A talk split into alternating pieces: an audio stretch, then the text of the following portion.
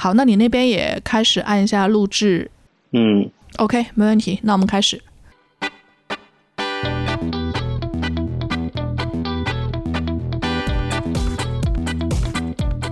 大家好，欢迎收听本期《现在进行时》，我是未来预想图的主编赵慧。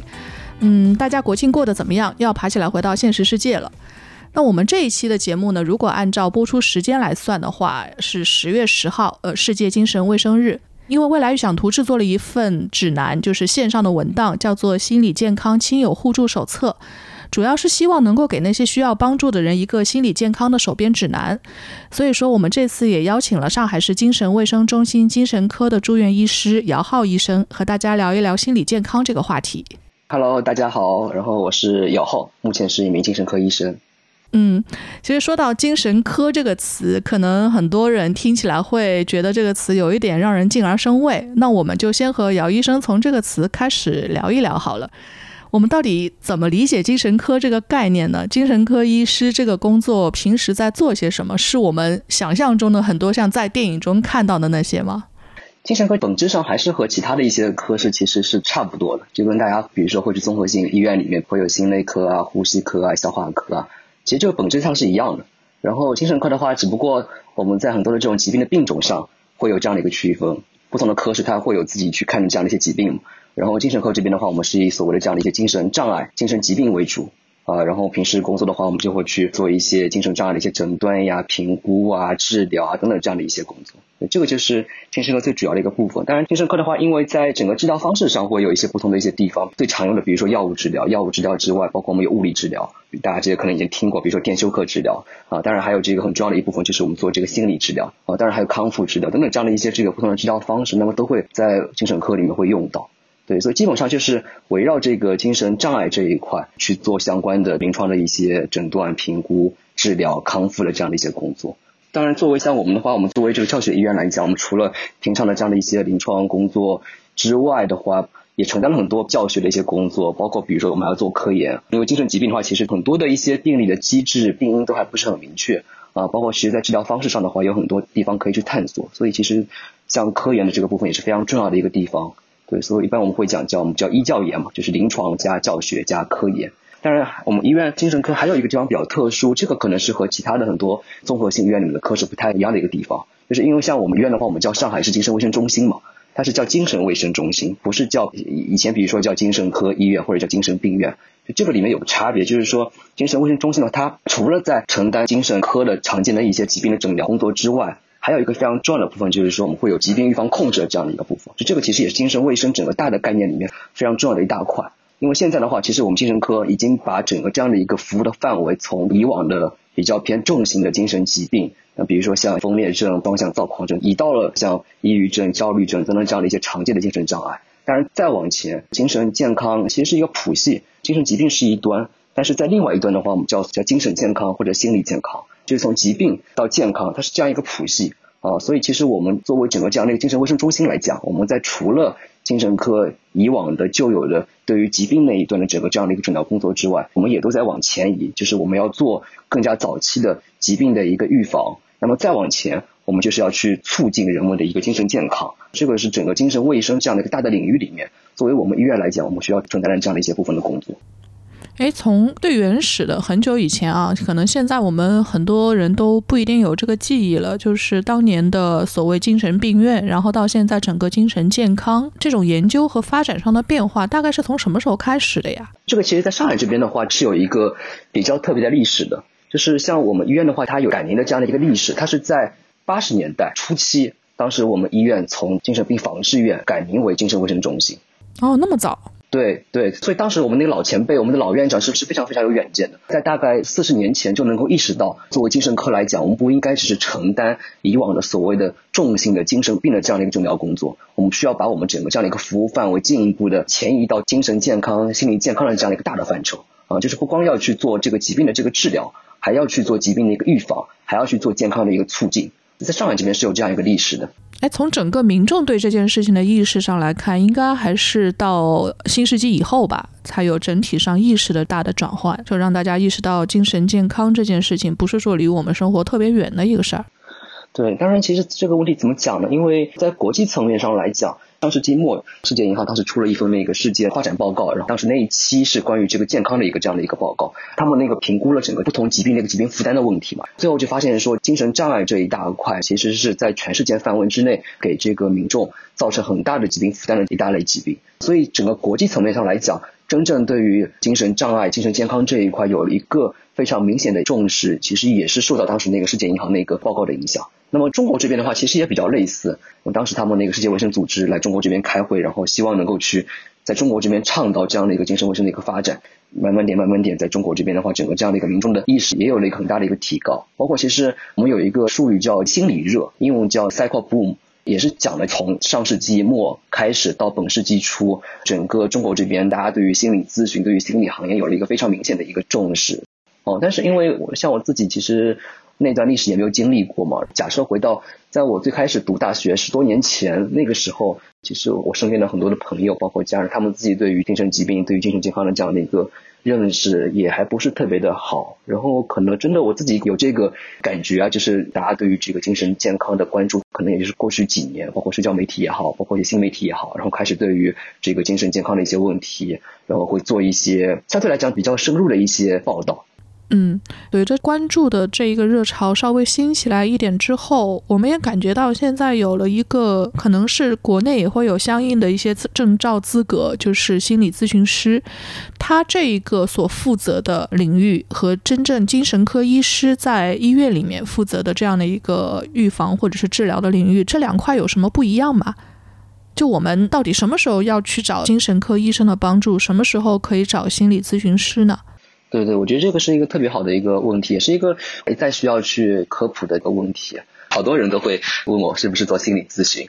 真的严格意义上来讲，我们再退后一步来看啊，其实整个这样的一个精神健康、精神卫生领域里面，不光只是有这个心理咨询师和精神科医生。啊，因为可能现在大家可能这个听到最多的可能就是这个精神科医生和心理咨询师会和这个所谓的心理健康问题的关系会比较密切一些。但其实整个大的这样的一个精神健康、心理健康领域里面，除了精神科医生跟心理咨询师以外，还包括很多的其他的一些职业。嗯，包括比如说精神科护士，护士其实也是精神科里面非常重要的一个角色。然后这个心理咨询师，然后还有叫心理治疗师。就咨询师和治疗师还是不一样的，我这个后面再讲。那么还有这个我们叫精神健康社工，赵老师你有没有听过？有，我们之前也做过一些报道，里面就会有各种社工做的各种各样在民间的这种努力，他们应该也是一个比较重要的起到辅助性的角色。对对对对，现在我觉得不光是辅助性的一个角色，非常重要的一个角色，就是精神健康社工这一块。然后还有康复治疗师，尤其是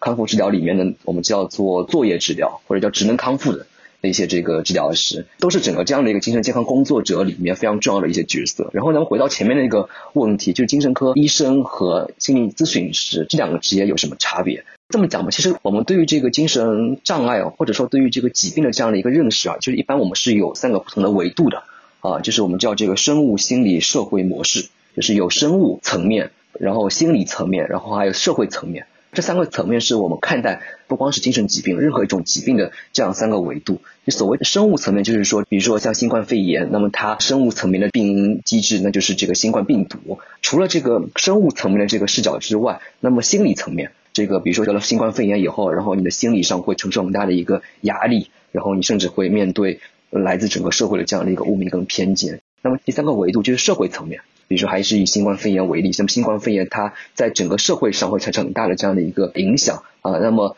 人们怎么去看待这个新冠肺炎的康复者、新冠肺炎的患者偏见的问题，然后这个污名的一些问题？那么这个就是疾病的社会维度啊，包括什么样的人处在什么样的这个社会状况之下的个体更加容易罹患某一个疾病。那么这个也是疾病的社会视角，所以我们是有生物、心理、社会的疾病的这样的一个模式的。那么到这个精神疾病这一块，其实同样也是，我们经常会讲精神心理疾病，好像它是不是只有这个心理的这样的一个维度？那其实精神疾病它其实也是有生物、心理、社会这样三个不同的维度的。呃，那么生物层面虽然到目前为止，我们对于很多的这个精神疾病，不管分裂症、抑郁症、焦虑症等等这样的一些疾病，他们的这个生物学的这个机制还不是很清楚。但是我们大概有一些不同的假说，比如说我们这个多巴胺啊、这个五羟色胺啊等等这样的一些神经递质啊，那么它们的一个异常可能会导致精神疾病的一个出现啊，包括像大脑结构层面的一些异常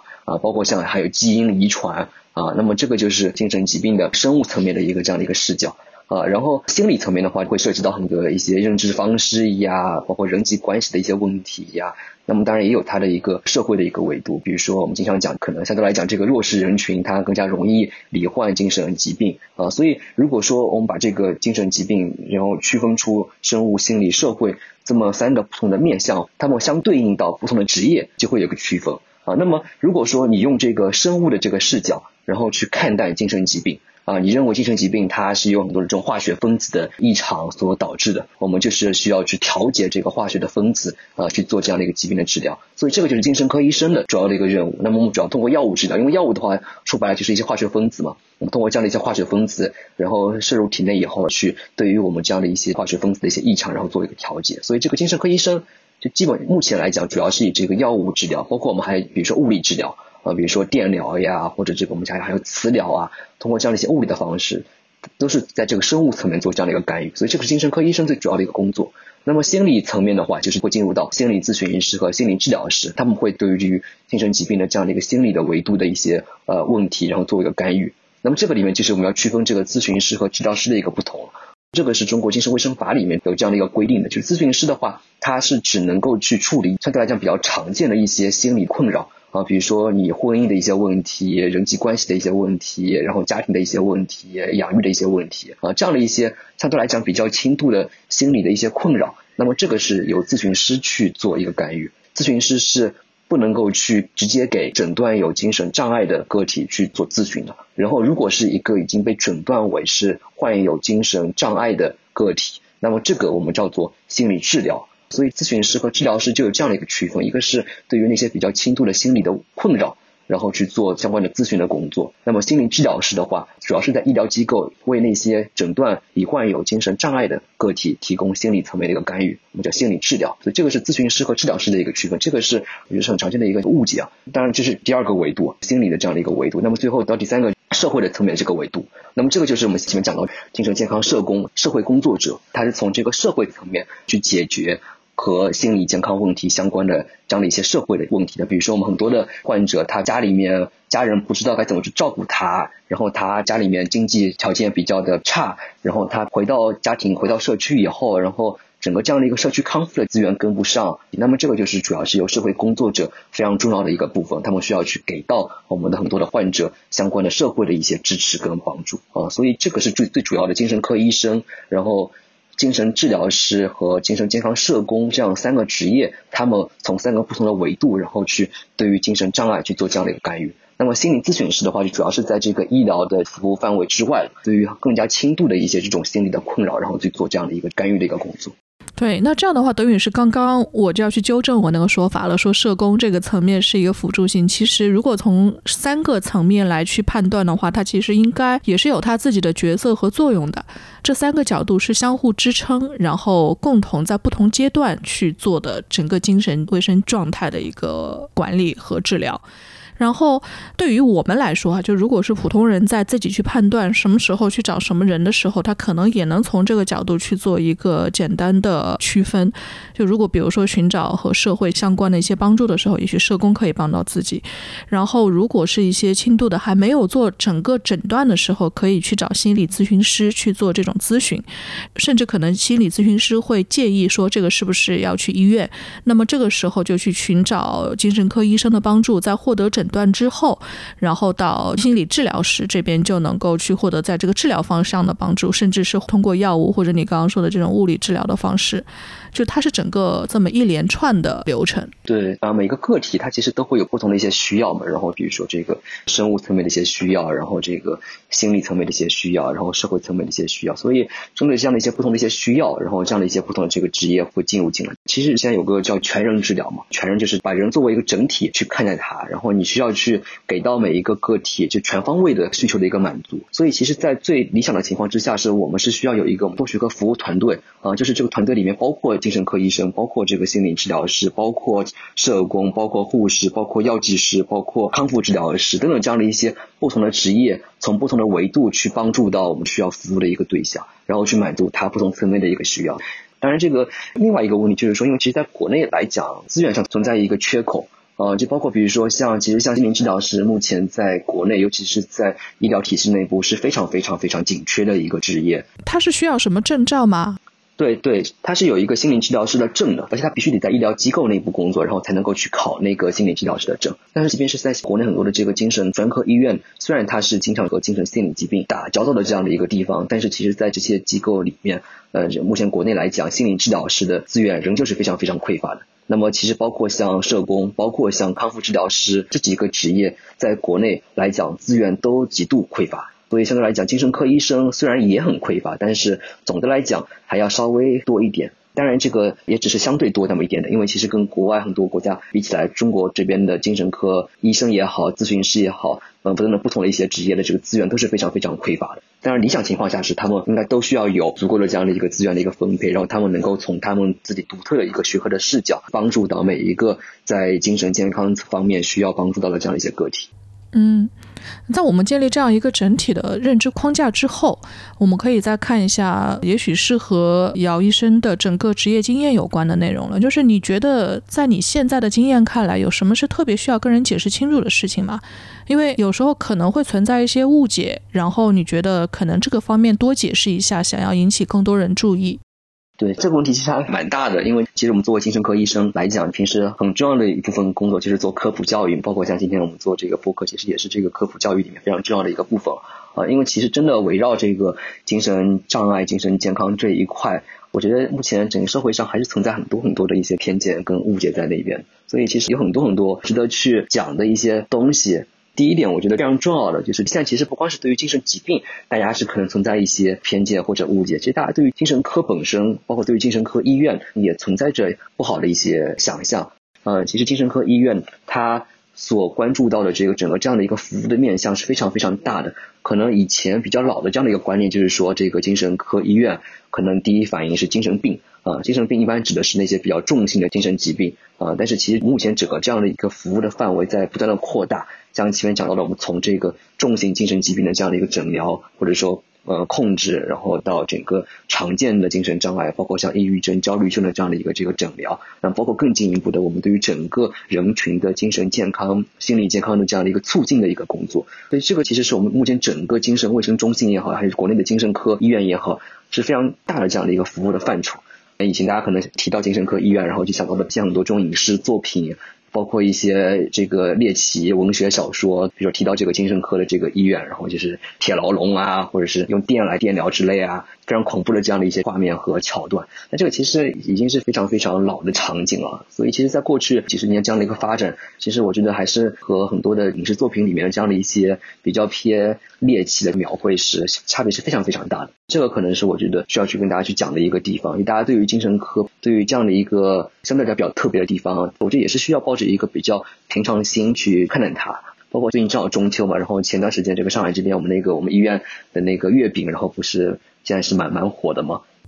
那月饼变网红了。对，当然这个问题它之所以会红，背后其实比较复杂，是有个对比吧，就是大家和和认知不一样的感觉。对对对，会有。另外一部分就是说，因为现在网络上很多人对于精神疾病其实有一些这种比较戏谑的态度嘛，平时会开玩笑，然后包括把我们这个月饼，我们叫精神饼嘛，对，取的这个精神病的这个谐音。对，当然这个好的地方就在于说，大家至少没有去对于精神疾病抱特别歧视的态度，至少大家啊愿意去把这个精神疾病、心理健康，然后放在一个比较重要的位置，然后去谈论它。对，这个我觉得是它非常好的一个地方。当然，这个戏学嘛，我个人感觉还是不是最好的一种态度了。就还是希望能够，比如说我们通过这样的一个热点的话题，然后大家能够去真正的对于这个精神健康的一些问题，然后做一些更加深入的、更加理性的、更加积极的一些思考。我觉得这个是最重要的一个地方。对，当然这个就是前面讲到这个关于精神科医院的这样的一个解释吧。然后我觉得第二点就是说，其实在整个人群上来讲，其实精神健康的问题是非常常见的的一大类问题。我们之前那个最新的中国的精神卫生调查，基本上中国的话，就七个人里面有一个人在他人生的某一个阶段可能会罹患精神健康的问题。所以这个比例是非常非常高的。其实整个这样的一个精神健康问题的范畴是非常大的，抑郁症、焦虑症。就这个是国内最常见的精神障碍的这样的一个类别，患病率非常的高。呃，当然很多听众可能朋友可能会问说，哎，为什么这个七分之一这么高的一个比例？那我这个我身边是不是随便拉七个人，然后里面是不是就会有一个人这个罹患精神疾病？但是好像生活中感觉好像没有那么多的人罹患精神疾病，为什么会有这样的一个差别呢？问题其实一部分原因就是说，很多的身边的朋友他在出现相关的这个问题以后，他不愿意去精神科、这个心理科，然后去寻求帮助。那么另一方面，他即便曾经得到过诊断，然后得到过相关的这个治疗，他可能因为整个社会对于精神疾病的这样的一个偏见跟污名，然后他不太愿意去跟身边的朋友或者同事去讲这样的一个这个问题，他可能会有病耻感，或者他可能会觉得，比如说单位里面，然后老板会不会把我给解雇掉？啊，同事会不会歧视我？会不会瞧不起我？会有这样的一些病耻感会在那边？啊，所以大家可能会有这样的一个这个现实中好像感觉。并没有七分之一这么高的这样的一个这个比例的存在的很重要的一个原因，但其实从整个如果我们用非常严格的人群的一个调查的层面上去讲的话，我们是有七分之一的这样的一个比例的啊，非常高的这样的一个比例。所以其实精神健康问题就是和我们其实每一个人的关系都是非常非常密切的。我们自己一生可能有七分之一的这样的一个概率会罹患精神疾患的问题，那我们身边可能七个人里面就有一个人。不管是我们家人还是朋友也好，他可能会呃罹患精神健康问题，所以其实都和我们距离非常非常近。对，像我们这次做亲友互助手册的时候，我们自己内部也讨论了蛮长时间的。我们最终还是把它定位成一个给身边的人看的手册，因为我们还是觉得，就是在我们日常生活当中，除了自己，还是有更多那些朋友想要去帮助别人。然后呢，也有些人，他们也希望能够得到别人的帮助。所以说，我们想要做这么一个实际的操作方法的书。然后我们现在就是可以在节目当中简单说一说，说因为我们自己这些做媒体的，毕竟不是专业人士，所以就是普通人，他们到底该。怎么去自我觉察啊？我可能抑郁了，或者是说我现在是在心理健康方面需要帮助。然后另外一个角度就是，他身边的朋友们有什么是这些朋友们可以在这些初期能够做到的事吗？对，这个其实也是非常重要的两个问题了。一个问题是关于自己的，那么第二个是关于他人朋友的这样的一个觉察跟帮助。两个问题都很重要。第一个问题关于自我觉察，自我觉察它其实和精神健康关系非常非常的大。很多研究都表明说，有一个比较好的自我觉察力，那么其实他的这样的一个精神健康的水平也会有一个提高。呃，当然这个自我觉察，它就和我们所谓这样的一个健康素养关系就非常密切了。你是不是对于这个精神疾病相关的一些表现症状，它的一些这个特定的一些特征，然后会比较了解？啊，这个其实关系非常的大。所以这个其实就是我们做很多这样的一些呃精神疾病的一些科普工作，呃，就非常重要的一个目标，就是希望能够让大家至少知道。呃，什么情况之下，那么自己是有可能出现了相关的精神健康问题啊？当然，到底该怎么去做这样的一个自我觉察呢？不同的精神健康问题都会有所不同。比如说最常见的抑郁症为例好了，比如说这个情绪低落，然后第二个是这个兴趣缺乏。这两个是抑郁症最主要的两个表现，这个很好理解。我觉得最近心情很差，非常悲伤，然后闷闷不乐，然后可能还还想哭，以泪洗面，呃，就这样的一个表现。那么还有这个第二个，这个兴趣缺乏，比如说我以前喜欢打篮球，然后最近怎么感觉自己。这个完全没有任何的兴趣想要去做这些事情，所以这个是抑郁症最常见的两个表现啊。然后当然除了这个之外的话，我们很多比如说注意力可能最近不太能够容易集中，工作效率可能会下降，然后睡觉可能会不太好，然后吃饭可能也没有胃口，包括比如说对于自我的这个认知可能会出现一些偏差，你会觉得自己很糟糕，然后自己做了很多。对不起别人的事情，然后对不起父母，对不起家人朋友，对不起同事，工作上这个业绩不好，然后对自己很自责，然后甚至说可能这个会出现一些想要去伤害自己，或者说想要去自杀的这样的一些念头。如果说大家大概心里面有这么一个数，其实是能够去做到自我识别的这样的一个工作的。当然，除了这样的一些表现之外，我们还有两个非常重要的这个标准，比如说前面讲到情绪低落，生活中很多人都会情绪低落，但是大部分人的情绪的这样的一个波动可能只会持续，比如说一天。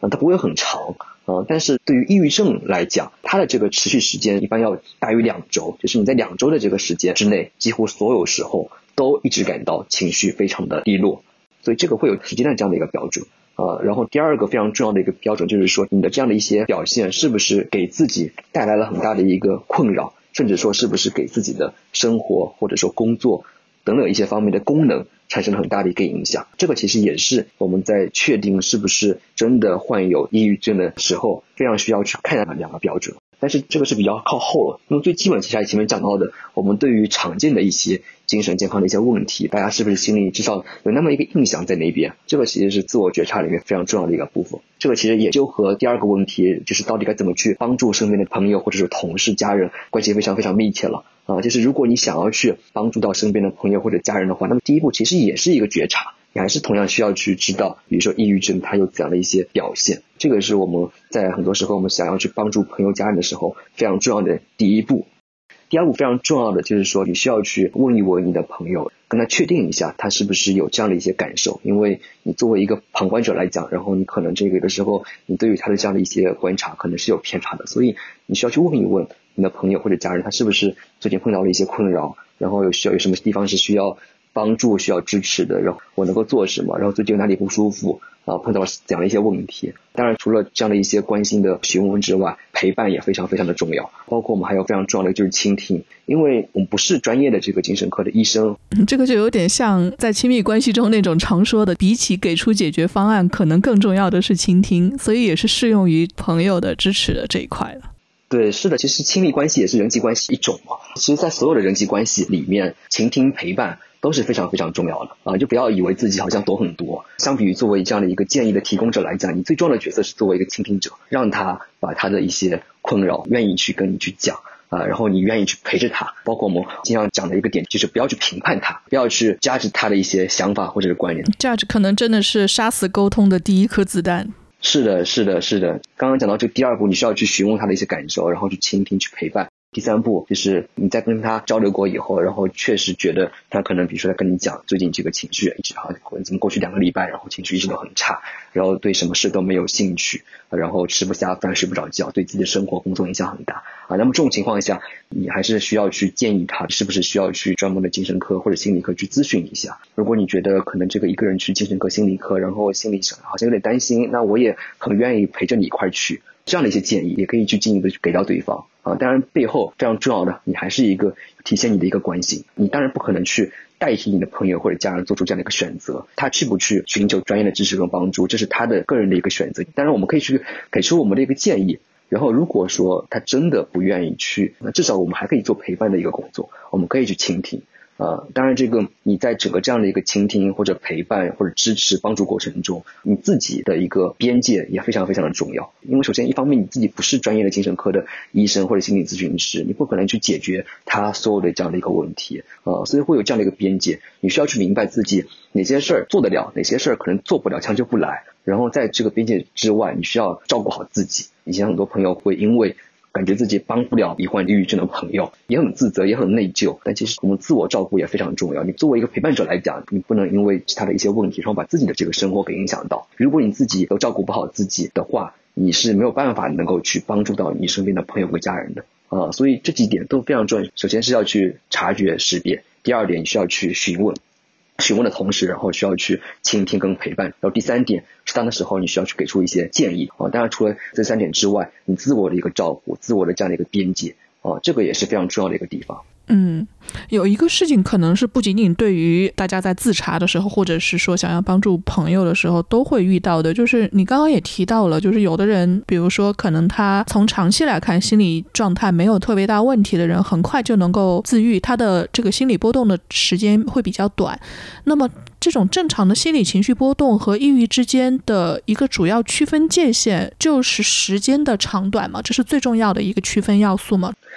对，但是有几个不同的方面。首先，一个是肯定是程度，因为生活中肯定大家都会有情绪的一个变化啊，或者不管是情绪长期的，比如说焦虑，每个人都会焦虑啊。但是焦虑和焦虑症、焦虑障碍会有差别。你这个焦虑的这个程度是不是大于它本应该的这样的一个范围？除了程度之外，就是一个时间。我们生活中情绪的波动或者说这样的一些情绪的变化，它都是比较短暂的这样的一个时间。但如果说我们整个这样的一个情绪的变化的这个时期超过了常见的时间范围的话，那么也就会出问题。那么第三个就是它是不是影响到了生活的一些功能，这个也是对于我们生活的一个影响也非常重要啊。那么第四个，它是不是给我们带来痛苦？比如说像焦虑，我们可能这个平时大家都会焦虑，但是它可能并没有特别影响到我们自己的生活的一个状态，我们还能够正常的这样的去生活、去工作，没有很大的一个影响啊。然后我们自己也并不会因为这样的一个焦虑的情绪感到特别特别的困扰啊。那么这都是正常的。那如果说你的这样的一个焦虑的情绪影响到了你的正常的一个社交、工作、生活、家庭这种情况之下，那么也需要去考虑是不是出现了焦虑症的一个这样的一个表现。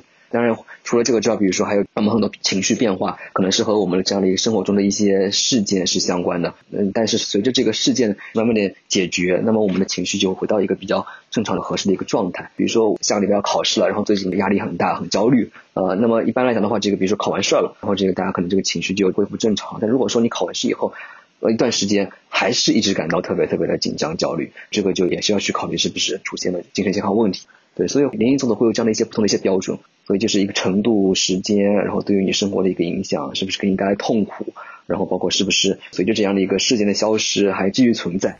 嗯，那可能如果是要去应对抑郁，我们刚刚也聊到了，他会需要专业人士的帮助，朋友之间呢可能会有一些比较简单的初步陪伴啊，或者是这种简单的处理方式。但是如果是说心理情绪波动这一块，我们会有没有一些简单的方法可以给大家一些指导呢？就是能够帮助更多人很快的走出这个心理上的比较低落的时期。呃，这个怎么讲呢？因为其实很多时候很多的这种情绪波动是正常的一个心理调试的过程。就比如说你碰到家人去世，或者说呃很重大的这个生活事件以后，我们都会有慢慢点去走出来这样的一个过程。啊，每个人都是有这样的一个能力在那边的。然后其实这个过程的话，它其实也是我们自我在调试的这样的一个过程。哎，你这个让我想起来，当时有一年，我记得皮克斯出过一个动画片嘛，里面就会提到难过的那一个心理状态，他也是其中的一个人物，就是他是人的各种情绪当中不可缺少的一个部分，他本身也是为了保护人而有的这么一个情绪状态，好像这个跟你说的是类似的这样的一个方法。对，包括比如说像焦虑，可能很多人讨厌焦虑的这个情绪，不想焦虑。如果如果不焦虑该多好呀，不得不焦虑，我这个整个这个工作动力会多强多好。那其实，如果你从这个整个进化的这样的一个观念上来讲的话，它其实它都会有一个适应的价值，或者说这样的一个意义。比如说焦虑的话，我们在这个状况之下，我们整个这样的一个身体的机能会处在一个比较亢奋的状态，我们的警觉性会增高，我们注意力会增强。呃，然后这种时候，它其实会帮助我们更好的去面对可能会出现的这样的一个事件，这样的一个压力。所以它会有它的相对应的这样的一个进化层面的一个意义，包括很多情绪，比如说抑郁，它作为一种情绪来讲啊，我们会更希望一个人去独处，然后不太希望跟别人去社交啊，或者怎么怎么。作为一个基本的这样的一个情绪状态来讲，也是有它的积极的一面。它可以帮助，比如说让我们去有这样的一个独处的一个空间，然后去做自我的一个适应跟恢复。所以，如果是从进化的这个层面上来讲的话，其实每种情绪，不管是所谓的好的情绪还是不好的情绪啊，它其实都有它们积极的一面跟消极的一面。对我们刚刚是整个从一个大的框架上哈，就是从精神科开始说起，然后一直到应对心理上的各种各样的情绪或者是一些症状的自查等等，去解释了这一个我们讨论的框架。呃，我们可以大家先喘口气，休息一会，然后我们接下来呢，在后半部分会去讲几个我们生活中经常遇到的例子，我们来具体分析分析我们可能会遇到的各种不同的情况。那我们先休息一会。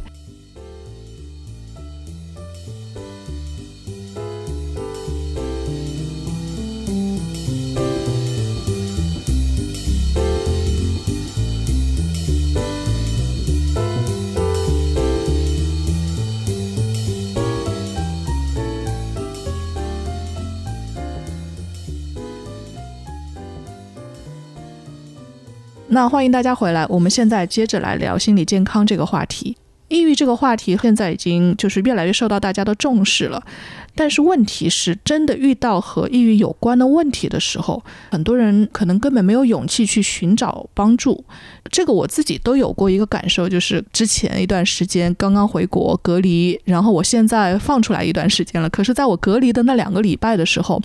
我会真的有体会到一种很低沉的感觉。当时对接我们所有的人，就是那些防疫工作者，他们都穿着防护服，而我们自己是暴露的，这是在我们心理上会有一定的压力，然后你会感到很悲观，然后会怀疑环境里面是不是足够干净，然后像我都会把桌子 不断的用这些酒精啊什么杀毒的在那边擦，我们会担心二次污染，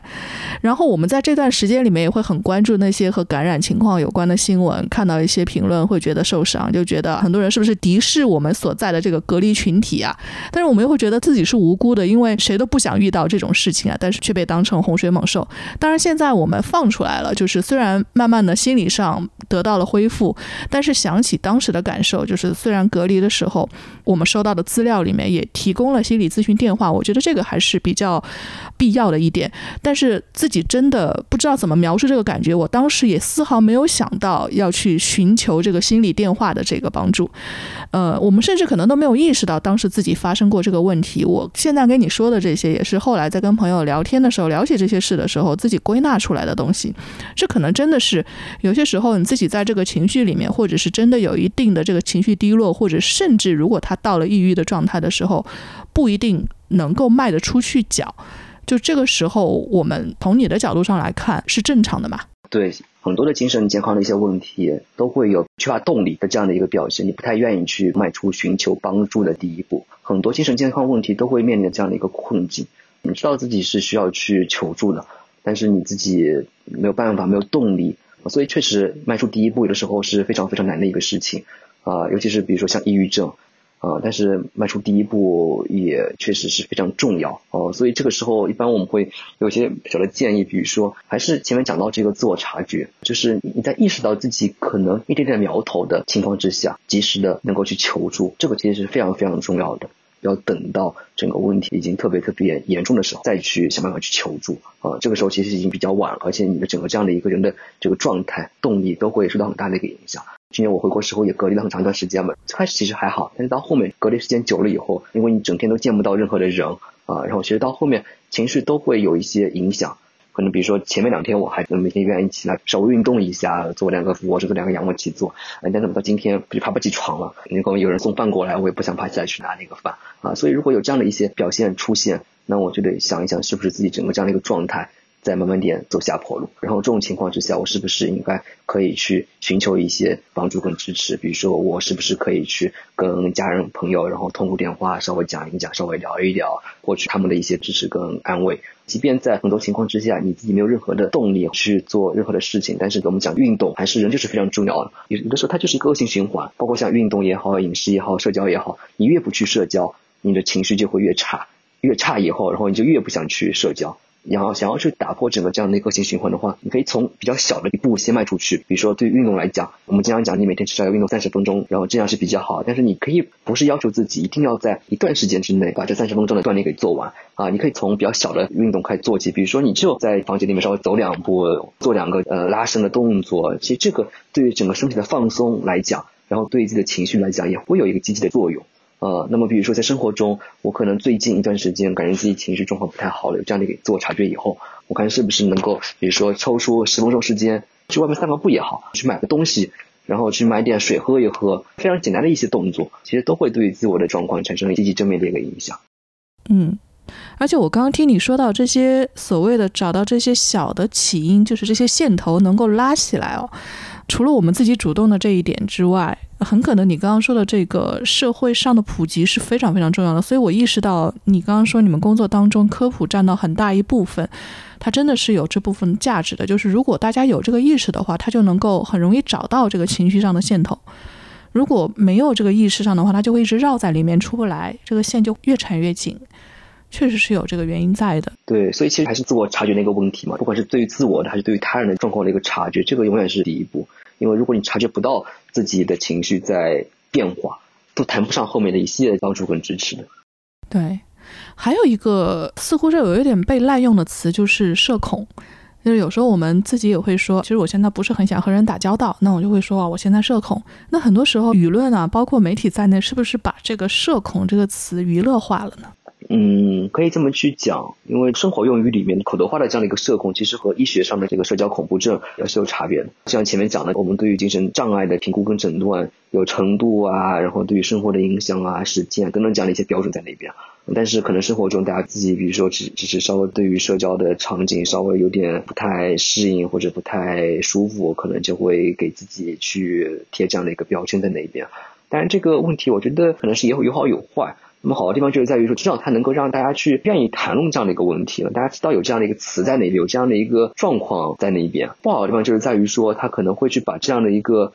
相相对来讲比较严肃的一个问题，可能叫娱乐化。因为对于真的有需要这样的人来讲，他是自己处在一个非常痛苦的一个状态的。但如果说我们在生活中，甚至说有点滥用这样的一个。词，或者说带有一些戏谑的态度去用这个词的话，就会去掩盖掉那些真的需要去帮助的那些人的他们的痛苦、他们的一个情绪、他们的一个体验啊。当然，不光是社恐了，包括前面几年这个我们讲人均抑郁，其实也是类似的一些道理。当然，这个用一种比较戏谑的娱乐化的方式，我觉得也是一种视角了，也是一种观点了。像我们自己平时做科普都非常正经，但这个正经的科普就就一定好吗？也是一个值得思考的一个问题。嗯，我觉得你的心态比我平和很多哎，可能是因为我们做媒体，有时候会把一些事情看得很严重。我们举个例子哈，就是网络讨论和媒体常常。真的是会催化很多情绪的。有一段时间，我记得是之前吧，去年说日本艺人三浦春马自杀的时候，就我们当时出了一篇报道，就是说三浦春马去世后，有医生发了一条 Twitter，然后原因就是感觉到当时网络环境和媒体都跑偏了，这是我们当时发那篇报道的一个原因。然后那个医生发的 Twitter 是什么呢？就是日本筑波大学的医疗系社会精神保健学教授，他也是个精神科医生，他叫斋藤环，他评论说出现。这种事件的时候，就是有明星艺人自杀，这是一个公共事件了，等于是。然后媒体一般会有一些行为准则，就比方说不要把报道放到太醒目的位置，不要反复过度的报道它，不要有太过耸动的表现，然后不要将此看作常有的事，然后不要一点都不介绍问题的解决方案，不要描述自杀的手段，不要传达现场和发生地的详细情况，不要使用煽情标题。但是就非常遗憾，当时媒体一个都没做到。然后这种舆论场跑偏还经常出现在公共灾害发生的时候，像前段时间应该是夏天的时候，就是台风、洪水、气候灾害，然后当然包括我们之前疫情还有地震这种大型的灾害出现的时候，也会遇到很多说法，就是说要大家站起来挺住，或者是说众志成城，那也会有很多的质疑，还有问责。就是我们暂时不论媒体环境和责任哈，就是单纯从精神科医生的这个角度来看，你会觉得这些时候哪些情绪上的疏导是必要的，哪些是需要注意的？因为有时候大家真的是会蛮愤怒的。嗯，我觉得这个是特别重要的一个问题啊，当然这个问题也很大。首先我特别感谢能够提出这样的一个问题，但是我不是很了解啊，就是在新闻媒体圈大家会不会去讨论这样的一个问题？就我们自己会内部讨论，但是有时候我们自己有这个规范的时候，我们就非常非常痛心，同时也很愤怒。为什么还有其他的媒体不去做到我们之前认识到的一些东西？可能就是因为没有建立一个比较广泛的守则，乃至是规范，甚至是法律，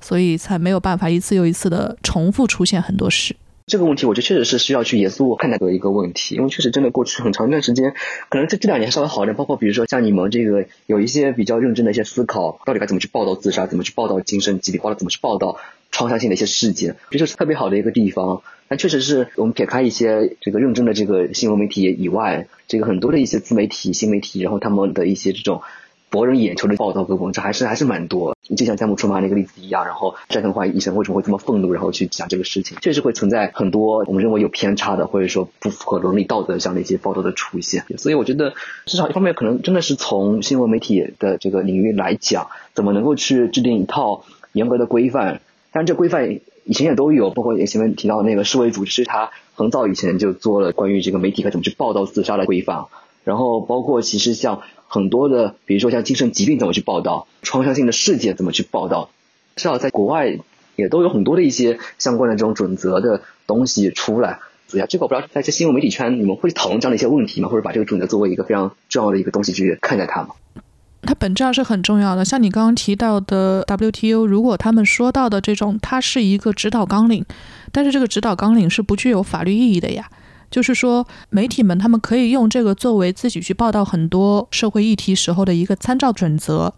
但是实际上执行的时候，每一家媒体可能有自己不同的利益。那比较偏公共性的媒体，他们就会注重这种公共性利益，要去避免一些二次伤害或者是什么。但是如果这个媒体它本身有更有自己媒体属性的一些诉求的时候，比如说你刚刚也说到，有一些媒体他们想要去博人眼球或者怎么样的时候，他们就肯定是倾向于去选择对自己最有利的一种方式。这确实是媒体属性决定的。那那就是涉及到一种监管的问题。那监管的度在哪里？这就是各个国家对自己国家媒体的一个尺度的问题。那有些国家，比如说像我们之前报道过韩国的影视分级制度，对吧？那这种那就是他对于自己的在这样的一个分级的领域，对于大家有过一个什么样的指标？很多人喜欢看综艺，那有的综艺上是说要把这个什么商标给遮住啊，或者是一些这种小小的这些东西，它都是在不同领域里面的这个小规定给构成的。那违反了这些规定，它可能就要受罚。那在这种前提下，媒体才愿意去遵守这种制度，就是它成为制度或者是规范了，这是行业内的准则。但是我们可能还不是一个有行业内制度和规范的存在，就是这个模糊的余地还是太大了。就是我们更多是一个比较自上而下的监管式的东西，就是没有一个合适的尺度，所以导致就是大家可能对于什么重要、什么不重要的判断标准不一样。所以这才是导致我们现在就是在很多议题上，大家的判断和反应都不一样的一个比较重要的原因了。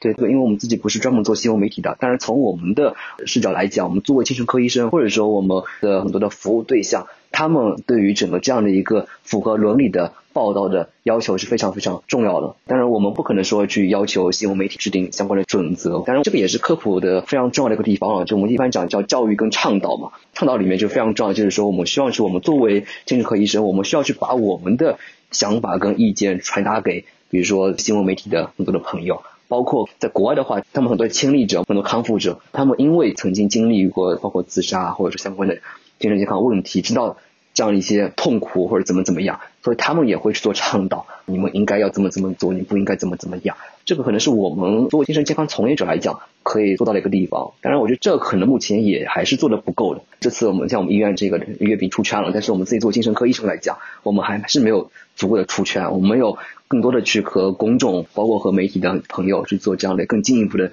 深入的一个思考。啊，然后该怎么去更加符合所谓的这样的一个伦理道德的方式，然后去报道自杀、报道精神疾病、报道创伤性事件等等这样的一些问题，包括 WHO 很多很多这样的原则其实都有，但是这些原则到底国内的媒体到底多少家是知道有这样的一个标准的？比如说我们 WHO 这个六幺六不要原则，我悲观的去想啊，可能真的国内大部分的这个新闻媒体可能都不知道有这样的一个关于自杀报道的这样的一个六幺六不要原则。那么，如果说大家都不知道的话，那么至少我们自己作为精神科医生或者作为精神健康从业者来讲，我们需要去和新闻媒体的朋友更多的一个。合作跟对话，包括其实上个礼拜我们另外一家公益的伙伴四角栖息地，然后他们因为前面那个北京的一家机构叫正面连接，对，然后他们写了一篇关于自杀问题的一个报道。啊，然后他们其实上个礼拜周末有一个关于如何报道自杀的这样的一个讨论，然后里面是请到精神科的医生，然后请到这个记者朋友，然后给大家有这样的一个对话，我觉得这个是非常非常重要的，能够去互相了解对方彼此的一个诉求，包括比如说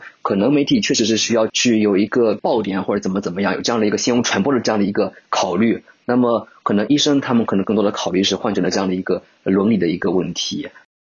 我们双方应该是一个相互需要的关系，就是从像你刚刚提到，你想要更多人了解做这个科普，那可能会需要通过媒体做这个放大功能。那如果我们想要通过一件事情，就是说我们寻求专业上的理论知识或者是指导方案的时候，那可能是需要听从医生们的各种建议，就好像这次疫情一样。那媒体怎么报道，我们也不知道往哪个方向走啊。那医生们怎么说，在这个时候应该怎么做？这就是两边应该坐下来去讨论好，形成一个重大卫生公共事件的各种解决指导方案。那可能是因为疫情，这真的是一件大事了，大家坐下来一起去讨论。而很多事件呢，这个重要性它可能没有扩散到那么大。就虽然它很严重，但是它没有像疫情这个是形成一个大规模的引起所有人关注的事件。所以说，可能之前就没有得到足够的重视，但确实是需要双方一起去做出很多很多的合作才行。对这个我真的特别同意，因为其实好多年前了，当时我特别有感触。就是我在复旦读大学，大一时候特别有意思，医学院的学生是和新闻学院的学生是同一个班，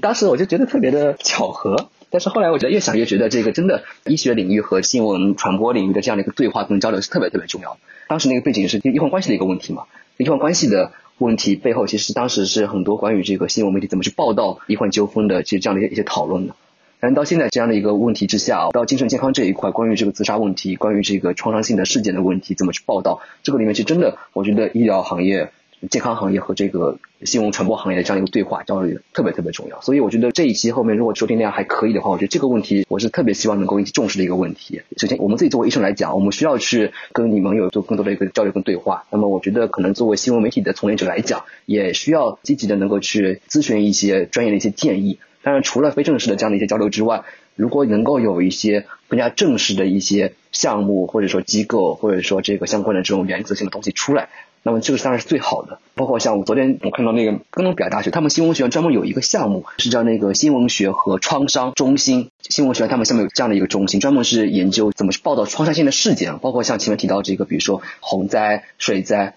我我个人感觉啊，媒体确实是把双刃剑，它可以起到一个非常好的一个健康传播的一个效果，但是也会有不好的一个地方。那么比如说关于自杀问题，我们把它以非常夸大的一个方式去讲它，甚至说六幺六不要六不要里面这个你不要去讲。他是以什么方式自杀？这个在什么场地自杀，以免导致自杀传染这样的一个问题。这个就是其实很多报道，如果他不遵守这样的一些原则的话，他可能会导致二次创伤或者继发性创伤的这样的一些问题。所以这个都和我们报道的方式会有很大的一个关系。所以我觉得，如果说能够更多的一些更加正规的一些正式的一些这种跨学科的一些交流跟合作，然后能够仔细的去研究关于精神健康问题也好，关于创伤性的这个事件也好，它和新闻媒体报道的一个关系。然后通过这样的一个方式，然后进一步的做一个跨学科的一个倡导，然后从而在整个行业里面形成这样的一个所谓的我们就可以叫政治正确吧的这样的一个态度。如果你不遵守的话，那么可能会受到整个行业的一个谴责，甚至是受到读者朋友的一个谴责。我我觉得可能读者的谴责这个是更加重要的。在看到这样的一个报道以后，然后会去对于这样的报道产生一个负面的评价反馈，那么这个可能是对于媒体更加会有这样的一个作用在那边的。对，就是还是一个舆论意识的问题嘛。虽然说要有这种多元化的感觉，但是有时候在一些比较集中的涉及到公众议题的时候，它有一些基本的通识的道理，这个真的是需要在前期大家能够建立这个意识，然后才能避免很多这种无谓的争吵啊，或者是在这个领域上所谓的多元化，因为这个领域没什么好多元化的，它只有做到了某些事情，才能够保护更多的人。像我们这次做这个手册的时候，也是。起因是什么呢？就是中间我们的一个主创团队，就这次跟你先联系的邢梦妮，她也是说到，早先她在微博上意识到了一件事情，当时有人发了一个自杀遗书嘛，这件事情就不断的被 Q，然后当时她在微博上就呼吁了一下，就说这个不应该扩散，然后呢，没想到没多久这个事情就再一次发生了，就是大家会觉得这种事情一而再再而三的发生，自杀遗书啊，这个事情真的是影响力非常大，因为你从传播的角度上来说，它是满足了我们说传。传播学上的一切疯传的要素，就是猎奇、有情绪爆点等等，那肯定是很多人会在这件事情上有非常非常大的争议。那这种时候，你从精神科医生的角度上来说，我们针对这个议题来单独讲一下好了。就是我觉得这个议题还蛮重要的。自杀遗书在网络上真的是不应该去做这种很很大规模的这个原文的扩散，它会带来很多问题的。对，因为其实关于自杀报道背后非常核心的一个问题，就是在于说我们叫自杀传染或者叫自杀模仿。这个其实是关于自杀报道非常非常核心的一个焦点。过去很多很多大量的研究表明，把这个遗书暴露出来，或者说详细的去描写自杀整个这样的一个方式，或者说地点或者说过程，这个会导致相当多的，尤其是在青少年中间，导致相当多的这样的一个自杀模仿的这样的一个问题啊，这是非常严峻的哦。所以我觉得这个问题首先是要意识到有可能存在自杀模仿的这样的一个现象，这是第一步。当然，这个能够意识到有自杀。模仿或者自杀传染的这样的一个现象，这个就已经很不容易，这个就是已经需要我们做很多大量的这样的一个科普的工作了。这这一步之外，那么下一步就是要去想，我到底该怎么去避免这样的一个问题的出现。所以其实像 WHO 六幺六不要原则里面很多原则其实都是围绕这个问题的，包括比如说你不应该把自杀的这样的一个报道放在一个非常显著的一个位置，包括你不应该详细的去描写自杀的方式、自杀的地点，以避免有人会去模仿。包括你把遗书暴露出来，除了隐私之外，也可能会让人们觉得，尤其是让很多的这种青少年会觉得，那我是不是在碰到这样的一些问题的时候，自杀就是我唯一的一种解决的方式，也会导致自杀的一个模仿的行为。当然，这个前像前面讲的这个原则，怎么能够做到深入人心，不光要去跟新闻媒体从业者来讲，可能也要去跟我们的读者朋友、公众去讲啊。然后大家有这样的一个意识在那边，因为社交媒体啊，不像这个传统媒体呢，你一旦传播开来，你控制不住的。所以我们每个人，我们自己首先不要去传播它，然后你要意识到自己传播它可能会助长这样的一个行为的发生。所以还是回到你那句话呀，精神卫生是需要科普的。就我看到你和一些志愿者，你们共同做了一个青年公益组织，叫新生公益。然后我其实看到你们最终写的那个愿景的最后一句话，我还是挺感动的。他是写的是最终实现社会包容性与可持续发展，这两点都不容易。为什么不容易呢？就是可持续发展，我们之前有一期播客也讲到了，它背后有很多很多的内容。那社会包容性这一点，我们觉得也挺重要的，就是。为什么现在有很多人一直 在网络上就会变得很愤怒，然后遇到一点点事情呢就会炸起来，然后大家就会争吵？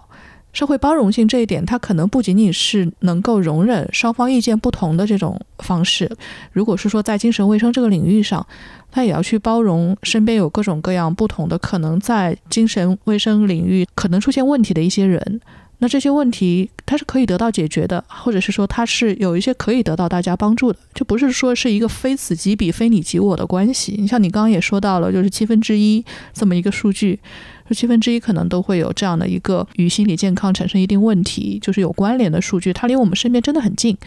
确实蛮不容易的。你们到现在做的怎么样了呀？这样一个项目？谢谢。对，因为这个之所以我们机构会提到包容性这个词啊，其实是和我们自己做这个这方面公益的工作的起点是有关系的。最开始其实除了我们自己做科普教育之外，其实很重要的一个部分就是说前面也讲到关于倡导的这个部分，就是我们叫去污名化工作。其实最开始我自己为什么想要去做这个公益的一些项目，缘起也是因为意识到作为精神科医生。这个感觉好像在社会上面没面子，然后这个身边很多朋友家人这个看不起这个行业，这怎么会看不起呢？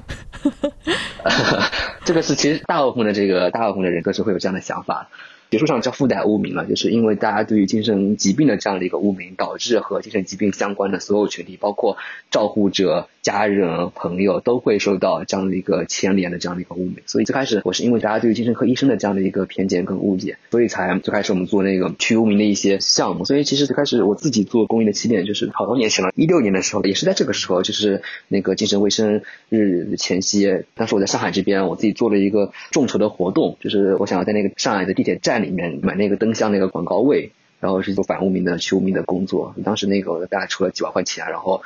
在上海这边大概是十多个地铁站里面，然后就做了一个公益广告。那个我们 slogan 叫“每一颗大脑都值得尊重”，